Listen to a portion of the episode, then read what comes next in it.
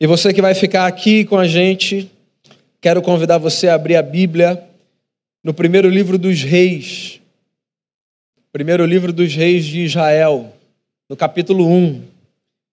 Eu lerei esse texto do verso 1 ao verso 10. Mas a nossa mensagem vai tratar do capítulo todo, mas eu vou me ater aos dez primeiros versos como um preâmbulo para essa história.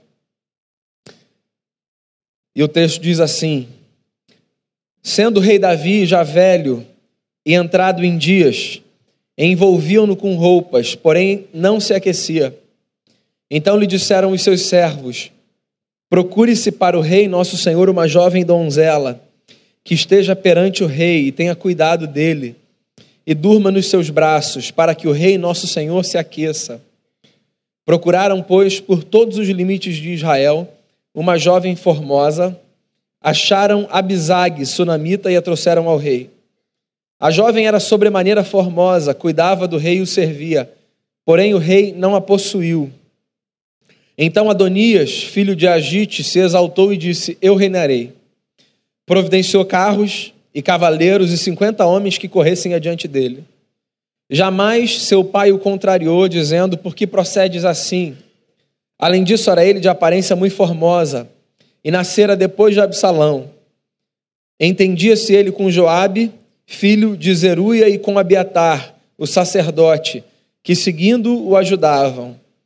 Porém, Zadok, o sacerdote, e Benaia, filho de Joiada, e Natã, o profeta, e Simei e Rei, e os valentes que Davi tinha, não apoiavam Adonias. Imolou Adonias ovelhas e bois e animais cevados junto à pedra de Zoelete, que está perto da fonte de Roguel, e convidou todos os seus irmãos, os filhos do rei, e todos os homens de Judá, servos do rei. Porém, a Natã, profeta, e a Benaia, e os valentes, e a Salomão, seu irmão, não convidou. Vamos até aí. Quero fazer mais uma oração, a gente começa a refletir no texto. Senhor, que a tua palavra nos seja alimento, como já foi pedido aqui em oração, que o Senhor nos fale e nos abra os olhos para percebermos o valor e a beleza da tua palavra na nossa vida. E que todo e cada coração aqui esteja receptivo à tua verdade, de tal forma que ela seja acolhida e produza dentro de nós frutos, frutos que contribuirão para que a vida de Jesus seja formada dentro da nossa história. É assim que eu oro, pedindo que o Senhor nos abençoe, em nome de Jesus. Amém. É possível que o livro dos reis de Israel esteja entre aqueles que você pouco lê. Eu não vou condenar você por isso. Tem alguns livros da Bíblia que a gente lê menos do que outros. Alguns livros são mais palatáveis do que outros. E me parece que os, os livros dos reis, tanto o primeiro quanto o segundo, não são livros que nós buscamos com muita frequência nas nossas leituras. Eu acho que por uma razão. Acredito que nós não o busquemos tanto, o primeiro livro de Reis, também o segundo, dentre outros, porque eles nos parecem um pouco pesados. Por exemplo, tanto o primeiro livro dos Reis quanto o segundo livro dos Reis tem como tom principal a descrição dos nomes dos reis que governaram na história de Israel até que os livros fossem redigidos. Então você imagina, são dois livros que tratam basicamente de dizer quem foi o rei, de quem ele era filho, de quando a quanto ele governou e se ele foi um bom rei ou um mau rei. Então não é um texto assim, vai, que mexe tanto com o nosso coração quanto um evangelho. Só que, por outro lado, quando a gente deixa de ler um texto como esse, a gente perde a oportunidade de aprender lições valiosíssimas que algumas histórias que parecem estar abre aspas aqui, perdidas no meio dessas listas de reis, nos apresentam. E esse capítulo 1 do primeiro livro dos reis é um capítulo que nos ensina uma história muito interessante. Geralmente a gente se aproxima da Bíblia com o objetivo de olhar para histórias que nos apontam um caminho a seguir. Esse texto é um texto que nos aponta um caminho a não seguir. Então hoje meu objetivo é olhar para essa história aqui e apresentar para você um caminho ou posturas de vida que não devem fazer parte da nossa história se nós desejamos ser contados entre os sábios desse mundo. O que acontece aqui é o seguinte: o livro começa com a notícia de que Davi, o grande rei de Israel, estava bem prestes a morrer. E nesse cenário de um rei quase morto e de um trono a ser ocupado, a gente encontra a história de um homem chamado Adonias. E eu queria tratar Adonias, como eu disse a você, como o homem que nos ensina o caminho a não seguir. A história é a seguinte: esse homem era filho de Davi, e ele percebeu, como todo Israel percebeu, que o seu pai já estava com idade avançada, prestes a morrer. E por causa da idade avançada do seu pai, o trono de Israel, em tese, ficaria desocupado, vazio. O que é que Adonias fez? Ele resolveu se autoproclamar rei. Simples assim. Tá aí. Meu pai vai morrer. Antes que qualquer pessoa se movimente, eu já vou aqui organizar as coisas e vou deixar todo Israel saber que a partir do determinado momento, que vai ser o momento da minha posse, quem governa em Israel sou eu. Então, o que o Adonias fez foi tomar uma decisão para si, uma decisão em benefício próprio, que ele não tinha legitimidade para tomar. O problema começa aí. Só que o problema vai crescendo. Tem histórias que são assim, né? Que fazem valer aquele texto do salmista que diz que um abismo chama outro abismo, sabe? A gente começa fazendo um negócio e aí ele vai crescendo, empurra para outro, e para outro, e para outro, e vira uma bola de neve. O que o livro diz para a gente é que quando o Adonias disse para si e para os seus: Eu serei o novo rei de Israel, o Davi, seu pai, que era o rei de Israel, não disse absolutamente nada. O Davi era pai dele, o Davi era o rei dele. E tinha, por essas duas condições, tanto pela condição de paternidade, quanto pela condição de realeza e de majestade, tinha condição de chamar aquele homem e dizer assim: Ô meu filho, com todo respeito, você está louco.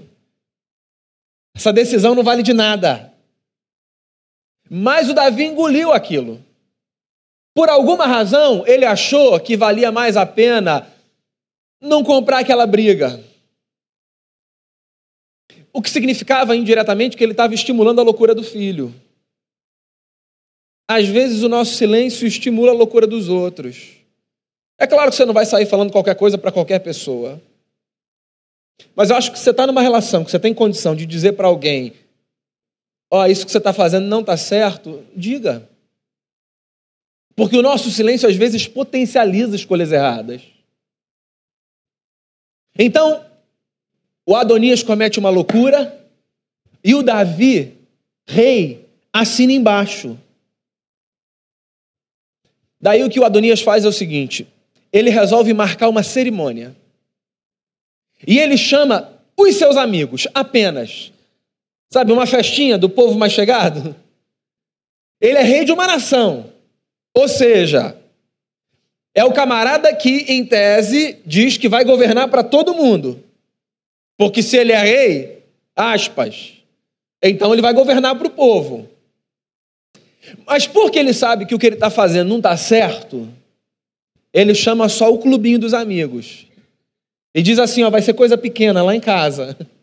Não fala para ninguém, não. Só você, você, você e você. Parece que quando a gente insiste em escolhas erradas, assim, a gente faz questão, se possível, de deixar aquilo num ambiente mínimo, né? E de guardar para a gente para um grupinho. Eu não estou dizendo com isso que todas as vezes que a gente guarda alguma coisa para a gente para um grupinho, a gente está diante de um erro. Há coisas que você vai guardar porque você tem que guardar. Mas percebe só, na sua história, na história de quem convive com você, na história da Bíblia, dos grandes homens de Deus, Sempre que a gente está diante de algo que a gente sabe ser um erro, mas que a gente faz a escolha de insistir nele, a gente tenta, de todas as formas, se cercar de gente que não vai confrontar a gente. Porque o confronto é como que um balde de água fria. O confronto, assim, é o que a gente menos quer receber. Então Adonias era um camarada esperto e disse assim: ó, vai ser uma cerimônia importante, legítima na cabeça dele, mas vai ser só para os nossos amigos. Só que graças a Deus, o mundo não se resume apenas aos nossos amigos. E graças a Deus que nem todos os nossos amigos compactuam com as nossas escolhas erradas.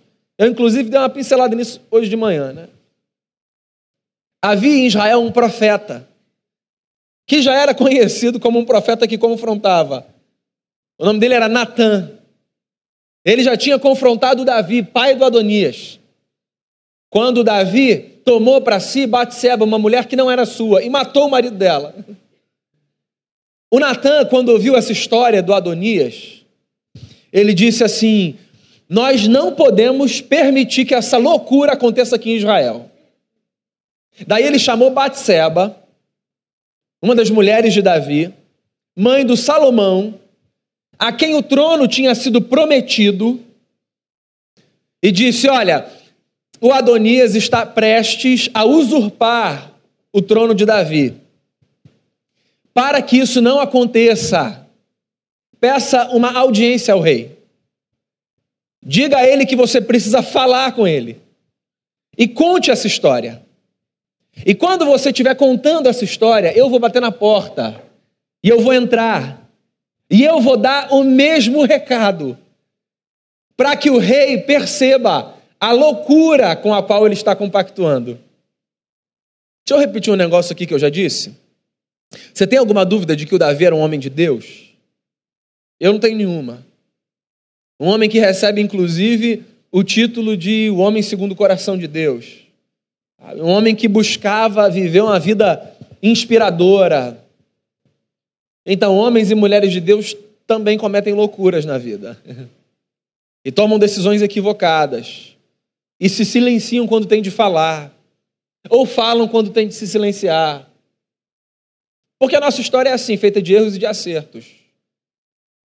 O bacana é a gente perceber que a nossa história é feita por mais gente do que a gente imagina.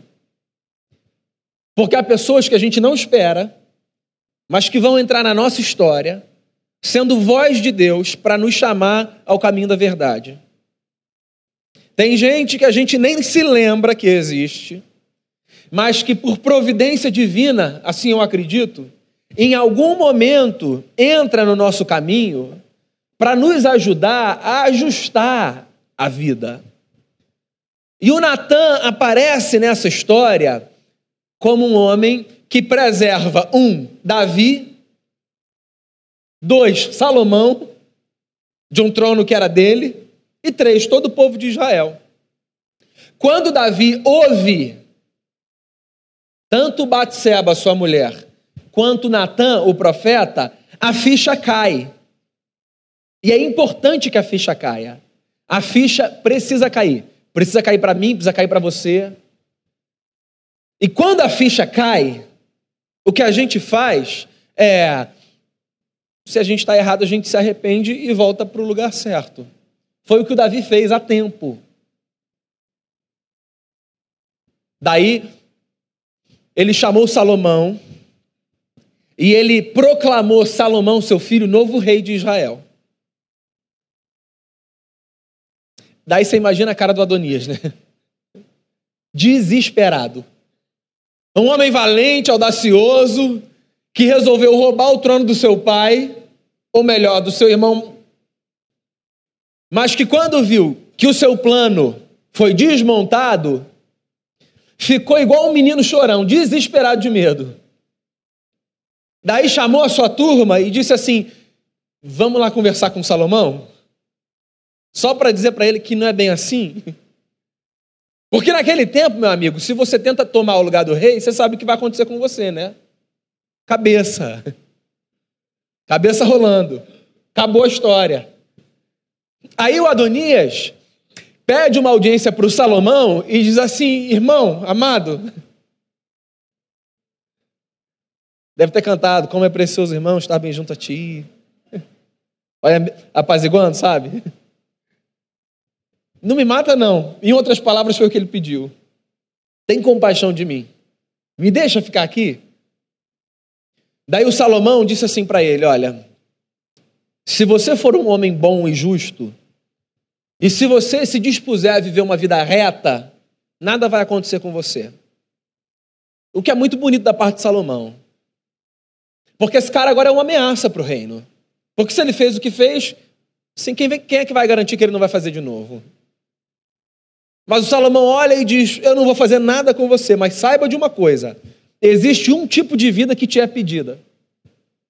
A vida reta, justa e santa. Que é inclusive o que eu quero dizer a você nesse momento. Existe um tipo de vida que é pedido a você. Uma vida reta, justa e santa. Como é que você vai fazer isso? Assim, a partir de que atividade profissional, de que família que você vai construir, quantos filhos você vai ter, onde você vai morar, isso é uma questão sua.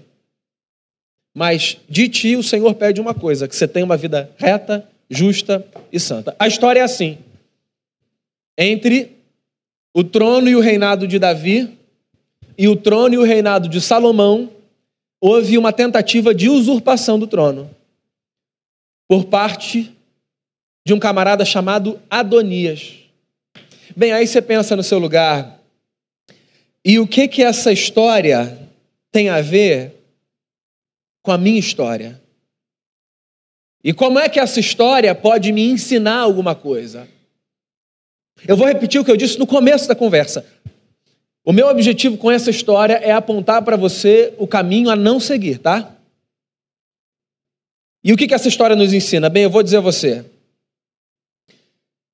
Em primeiro lugar, esse texto ensina para mim e para você que nunca vale a pena escolher o caminho da autopromoção quando a promoção em questão depender de escolhas alheias.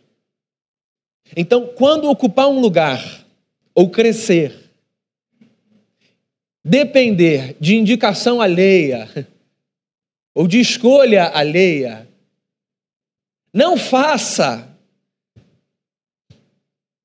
o movimento de dizer para os outros e para si, agora sou eu. Sabe por quê? Porque é feio, em primeiro lugar. Dois, porque é ilegítimo. E três, porque tem tudo para dar errado. Tudo. Em qualquer lugar. Espera o seu tempo. O tempo vai chegar. Você precisa acreditar que essa história é regida pelo Senhor. Você precisa acreditar que é um Deus que governa, que conduz processos, que abre portas, que fecha portas.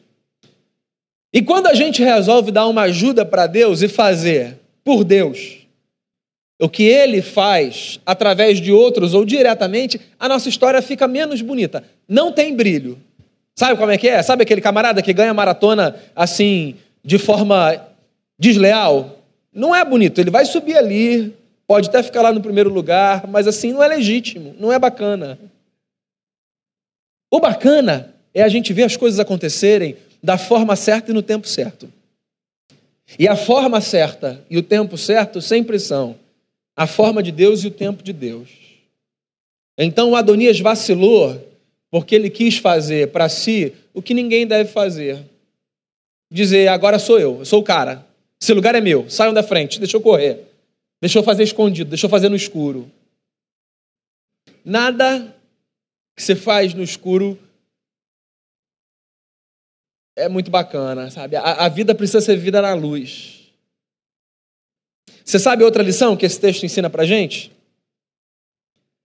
Esse texto ensina para gente que alguém conivente com o erro pode ser tudo o que a gente deseja encontrar. E a gente pode até ter a certeza de que ter alguém conivente vai transformar o nosso erro em acerto, mas nunca transforma.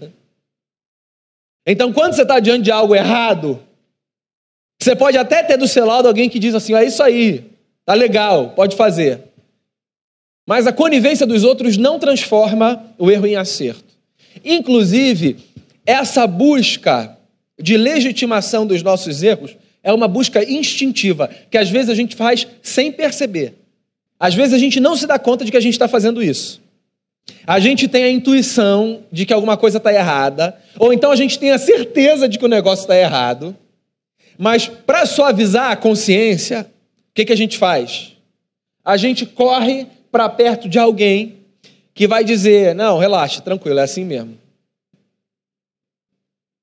E é verdade, existem coisas na vida que são muito relativas. São coisas que estão sujeitas à perspectiva, de onde se olha, quem se olha, quando se olha. Mas há outras coisas que são preto no branco na vida. Para nós cristãos, as escrituras nos ensinam a fazer essa leitura. Eu diria a você o seguinte: você precisa de algumas coisas para você saber fazer as suas escolhas. Um, de um bom conhecimento bíblico. Você precisa abandonar, se você ainda faz assim, aquela leitura caixinha de promessas da Bíblia. Esquece ela. Se você não quiser jogar sua caixinha de promessa fora, pode deixar no armário. Mas assim, vai para uma leitura honesta. Vai para uma leitura constante. Vai para uma leitura sistemática. Faça desse livro assim um companheiro de caminhada. Porque quanto mais permeado de valores bíblicos que você tiver, mais condição você vai ter de acertar nas suas escolhas. Não transforme a Bíblia num livro de regras. Aproxime-se da Bíblia como um livro de princípios. Eles são muito mais profundos do que as regras. Então eu diria a você: leia bastante a Bíblia. Eu diria a você também o seguinte: esteja perto de gente santa e sábia, gente que tem história com Deus. Esteja perto de gente que tem o coração sensível para o que Deus faz. Gente que cultiva na sua história disciplina espiritual, gente que medita, gente que ora, gente que se dispõe a jejuar, gente que tem uma prática comunitária, coletiva. Faça isso. Você sabe por quê? Porque correndo o risco de ser muito mal interpretado aqui, tá? A Bíblia por si só não nos é suficiente. Essa frase solta é uma loucura. Vamos acabar até com o meu mandato aqui, ó. Comecei em janeiro, terminei em fevereiro. Como que a Bíblia por si só não é suficiente? É claro que a Bíblia por si só é suficiente, mas a minha leitura da Bíblia, ela pode ser muito problemática, muito míope. E eu preciso alinhar a minha leitura da Bíblia com a leitura de outras pessoas. Por que, que a gente olha para trás no nosso estudo? Por que, que a gente cita os clássicos? Por que, que é importante a gente saber o que, que Agostinho dizia? O que, que os reformadores diziam? Ora, porque esses homens se debruçaram sobre as Escrituras. E homens têm se debruçado sobre as Escrituras há mais tempo do que a gente. E nada faz mais sentido do que pegar carona na estrada que esses homens já pavimentaram. Ah, a frase do Isaac Newton, né? Se eu cheguei até aqui foi porque eu subi nos ombros dos gigantes. Nós precisamos pegar carona nos gigantes nos que já nos deixaram e deixaram um legado, e nos grandes homens e nas grandes mulheres de Deus que caminham com a gente. Leia a Bíblia. Cerque-se de pessoas santas. E tenha uma vida devocional constante para manter o seu coração sensível. Busque a Deus em oração. Tenha o seu tempo de devoção. É tempo que você investe, não é tempo que você perde. Aprenda a ter disciplina. No joelho que você dobra, na oração que você faz. Eu participei ao longo de três anos de um grupo que é um projeto de mentoria, chamado Projeto Grão de Mostarda. E é um trabalho de, de caminhada de quatro pastores que são, para minha geração, uma inspiração e com dois encontros anuais. Um grupo de cerca de 50 pessoas, e eles sempre marcam assim, entre 25 e 35 anos. Pastores e não pastores. Essa geração. A ideia é que eles, que eles ouçam a gente, que eles cuidem da gente. Eu me lembro de um encontro desses do PGM, eu estava com um grupo ao redor da mesa, a gente ia tomar café. E aí um dos meus amigos sentou para orar, assim, meio que do meu lado. E eu sentei e falei, obrigado, senhor, por esse café em nome de Jesus. Antes do amém, eu estava comendo, sabe? E aquele camarada não parava, assim. Mas não era aquela oração, deixa eu aparecer. Ele só estava num tempo ali. Assim, e não é o tempo que indica a qualidade, entende? Mas eu achei tão lindo. Ele, ele esqueceu que a gente estava ali, naquele momento, assim, o tempo dele foi de uns 20 minutos. Era o tempo dele daquele momento. Uns 20 minutos, eu já tinha me servido umas quatro vezes. Eu falei, gente, ele está orando pelo encontro inteiro. Eu vou repetir, não tem a ver com o tempo. Assim, aquilo me tocou de uma forma especial, porque eu achei lindo, naquele momento, ele entender que a devoção dele, naquela hora, era daquela forma. Como você vai fazer a sua devoção? Com quanto tempo? Em que medida? Isso não é o mais importante. Aquilo serviu só para me dar um clique. O clique de que não precisa ser só assim, Jesus, obrigado por esse café. Pode ser às vezes, e vai ser sensacional se for legítimo. Mas pode ser um tempo com Deus de manhã na mesa, esquecendo do mundo. Então, leia a Bíblia, esteja do lado de gente santa. E guarde o seu coração piedoso, para que você não faça a escolha louca de trazer para o seu lado alguém que, por conivência, vai te fazer acreditar que o seu erro se transformou num acerto. Você quer ver outra lição? que esse texto nos traz, manter distante pessoas que se opõem ao nosso erro também não transforma o nosso erro em acerto. O caminho não é dizer todo mundo que pensa diferente tem que ficar longe de mim. Porque assim o meu erro vai ser transformado num acerto. Essa mágica não acontece. E que bom que não acontece. Até porque, irmãos e irmãs, a gente tem uma companhia pelo lado de dentro que é constante na nossa história, né? E a menos que o nosso coração e a nossa consciência estejam muito cauterizados, essa companhia do Espírito Santo é uma companhia que, quando se propõe a isso, constrange a gente. E que bom! Que bom que o Espírito Santo nos constrange. Porque há horas que nós, de fato, precisamos ser constrangidos pela presença do Eterno. Mais uma lição que esse texto ensina, para mim e para você. Deus tem os seus caminhos para impedir que processos ilegítimos de autopromoção que prejudicam terceiros sejam interrompidos. Deus tem os seus caminhos para consertar a história. Isso é uma coisa linda, linda. Deus tem os seus Natãs na minha vida, na sua vida. Hoje de manhã, depois do culto, um irmão veio conversar comigo e disse: Eu não consigo entender, pastor, esse negócio de Deus da maldade. Foi um, um ponto da nossa conversa hoje de manhã, né? Eu vejo muita maldade. E assim, numa medida crescente. Eu disse a ele: a maldade respeita limites que a gente impõe? A maldade se preocupa com a ética? Não. A maldade pede licença? A maldade respeita tempo, espaço, privacidade? A maldade atropela. E se a maldade não respeita a ética, limite, bom senso, se não tivesse ninguém maior do que a maldade arrefreando, esse mundo já tinha sido destruído.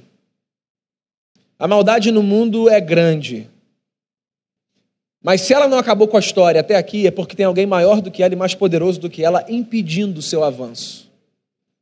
Jesus, pelo poder do seu espírito e pelo trabalho da sua igreja, dos seus filhos. Deus tem as suas formas de impedir o avanço do mal.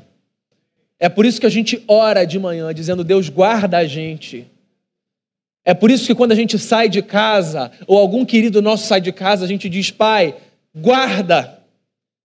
Não é que a gente está garantindo blindagem de ninguém. O que a gente está fazendo é expressando a nossa confiança num cuidado que é real e que é fundamental.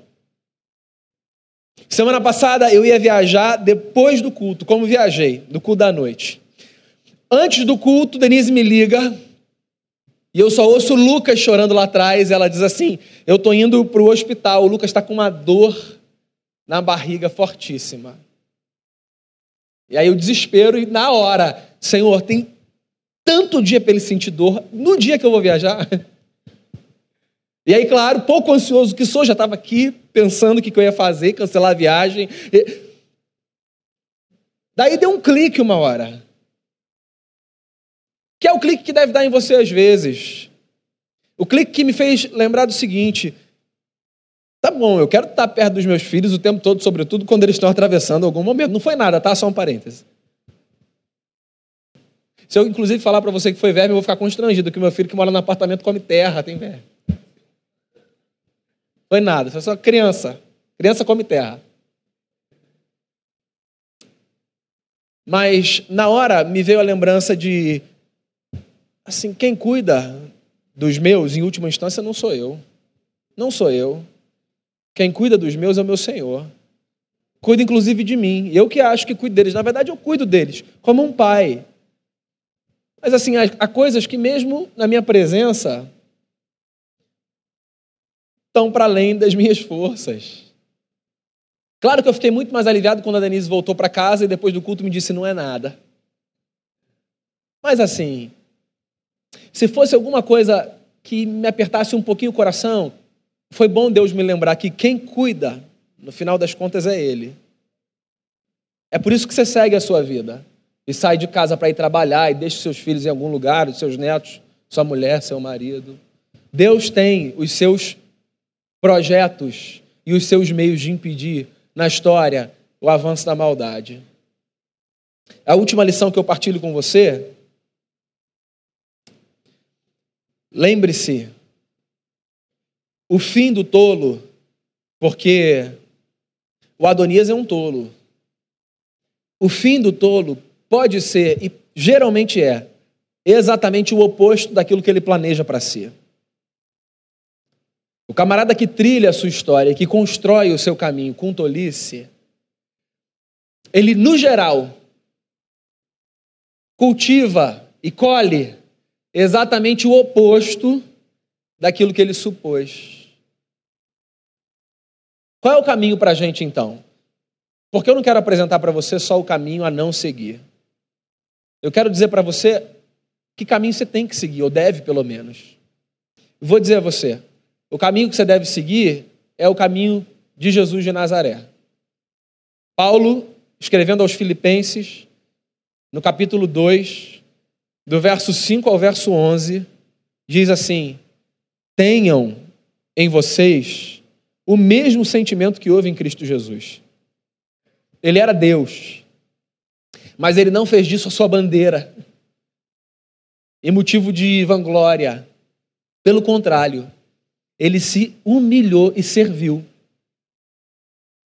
Então, que o caminho da autopromoção te lembre, todas as vezes que você for tentado a trilhá-lo, que o seu mestre fez a escolha oposta a escolha do serviço e de uma jornada humilde, mesmo sendo ele quem ele era. Que a sua escolha seja a escolha dos amigos de Jesus. Quem são os amigos de Jesus? Os amigos de Jesus são essa comunidade formada por gente que se permite ser confrontada. Os amigos de Jesus são essa comunidade formada por gente que se permite receber de alguém discursos que bloquearão a sua loucura. Eu tenho uma oração pela igreja, você sabe disso. Sobretudo em dias sensíveis como os nossos, onde a gente não pode fazer nada para ninguém. Eu oro para que a igreja não seja uma comunidade de bajuladores, para que os nossos encontros não nos sirvam apenas para massagearmos os nossos egos uns dos outros. Eu preciso fazer com que a Escritura me confronte no que eu preciso ser confrontado. Porque não há outra forma de crescer senão a partir do confronto. Não há outra forma de crescer senão a partir de uma reflexão honesta que me permite chegar à conclusão de que às vezes eu estou errado e que quando eu estou errado eu preciso mudar. E a comunidade dos amigos de Jesus é assim. Eu fico imaginando Jesus à mesa com os seus doze apóstolos. Cada um de uma escola política e de uma tradição religiosa dentro do judaísmo. O que significa que aqueles camaradas olhavam um para o outro e diziam assim: você está errado. Não, você está errado. Não, não é assim. Não, é daquele jeito.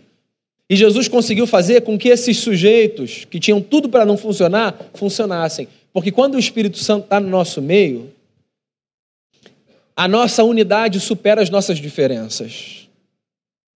E a gente consegue aprender com as nossas diferenças.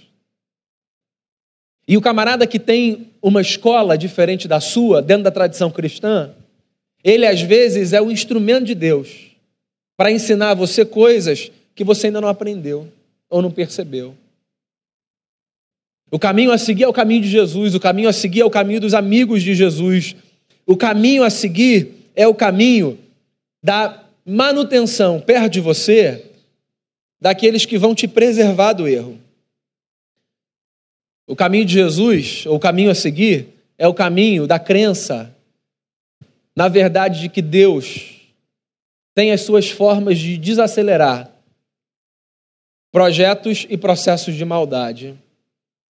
Então, que quando você se lembrar do Adonias, você se lembre que o Adonias foi o homem que viveu uma vida que você não precisa viver. E que quando as suas escolhas forem um espelho das escolhas do Adonias, que você se lembre que há outro espelho, muito melhor, pelo qual você pode e deve se ver. Jesus de Nazaré. O homem que revelou Deus como ele é, o Deus que revelou o homem como ele deve ser. Que Jesus nos livre de uma vida de autopromoção, de destruição e de ilegitimidade. E que a verdade do Evangelho nos transforme todos os dias. Feche seus olhos.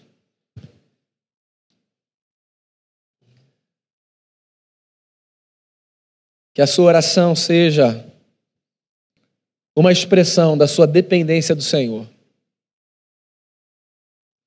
Ore enquanto você ouve essa canção e coloque seu coração diante do Cristo.